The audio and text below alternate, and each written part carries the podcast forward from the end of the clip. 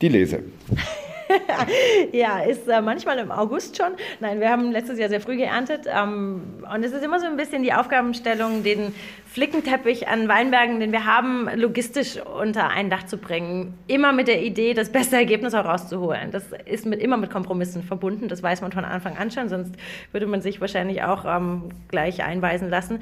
Aber wir machen es uns natürlich immer zur Aufgabe, die wichtigsten Parzellen bei möglichst idealer Reife, aber auch so nach Hause zu bringen, dass wir im Weingut gut damit weiterarbeiten können. Das heißt, die Temperatur ist kein unwesentlicher Part. Und wir schauen, dass wir eben dann immer uns so takten, dass wir jetzt nicht morgens als allererstes in den Rüdesheimer Berg zum Beispiel fahren, weil wir als Herbstphänomen häufig dann eben Nebel über dem Wasser haben, das heißt eine gewisse Feuchtigkeit da ist, aber wir dann auch nicht jetzt am späten Nachmittag, wenn man vielleicht dort wirklich mit sehr, sehr komfortabel sonnigen Temperaturen auch da werkeln könnte, dann vielleicht Trauben nach Hause bringt, die einfach drei, vier Grad wärmer sind und das bedeutet, dass im Keller dann eben auch wieder andere Kulturen weiterarbeiten können, weil Hefe ja auch so ein bisschen ihren Idealtemperaturbereich haben.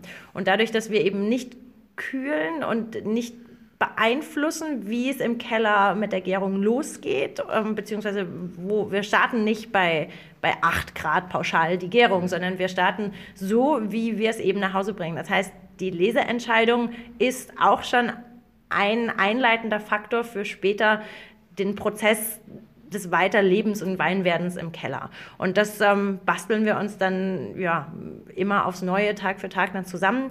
Und je nachdem, wie dann eben auch die Trauben aussahen, waren sie einfach wunderschön am Stock oder haben wir erstmal operiert und sie dann einfach wunderschön nach Hause gebracht.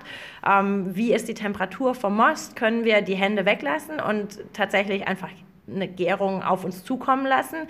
Beeinflusst durch das, was der Most mit sich bringt und das, was der Keller in sich trägt, mit vielen Holzfässern und relativ viel Leben an Decken und Wänden. Ähm, ist das immer eine Mischung, die, die sich da trifft? Oder ist es so, dass wir eigentlich die Moste ein bisschen zu warm nach Hause gebracht haben, relativ viel dran umgeschnippelt haben und wir einfach auf der sicheren Seite sein möchten und dann die, die Moste impfen mit, mit Kulturen, das äh, mit Hefekulturen.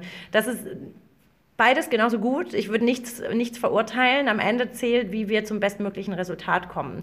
Und das ist eben was, was wir uns mit jedem Jahrgang offen halten. Ähm, wie lange braucht man, um das zu lernen? Puh, ähm, ich glaube, äh, im Zweifelsfall fünf Minuten, weil man eine Entscheidung treffen muss, um es anzugehen. Ähm, das zu, zu lernen und es am Ende irgendwie mit Gewissheit richtig zu machen, das kann man sich abschreiben. Es sind immer Versuche. Es sind jedes Jahr, es ist ein neuer Versuch, den wir angehen und wir probieren da sehr ähm, offen dran zu gehen, sodass man eben sich nicht von vornherein beschneidet und sagt, das machen wir einfach nicht, sondern wir gucken, was wir machen müssen. Das, man bringt da ganz viel, was man irgendwann mal gelernt hat, zusammen in ein Gefühl. Und dieses Gefühl ist am Ende die Entscheidung, zu der man dann auch stehen muss, weil wenn man sich ständig hinterfragt, äh, wird man auch da wahnsinnig. Also ich glaube, das, was man lernen muss, ist eine gewisse Entscheidungsfreudigkeit, die aber sowohl mein Betriebsleiter als auch mein Kellermeister als auch ich ja. haben. Und wenn wir uns da auch noch so ein bisschen einig sind, dann, ähm, dann wächst das ganz schnell zusammen. Angst zerstört Wein. Das stimmt, sehr. Mut wird belohnt.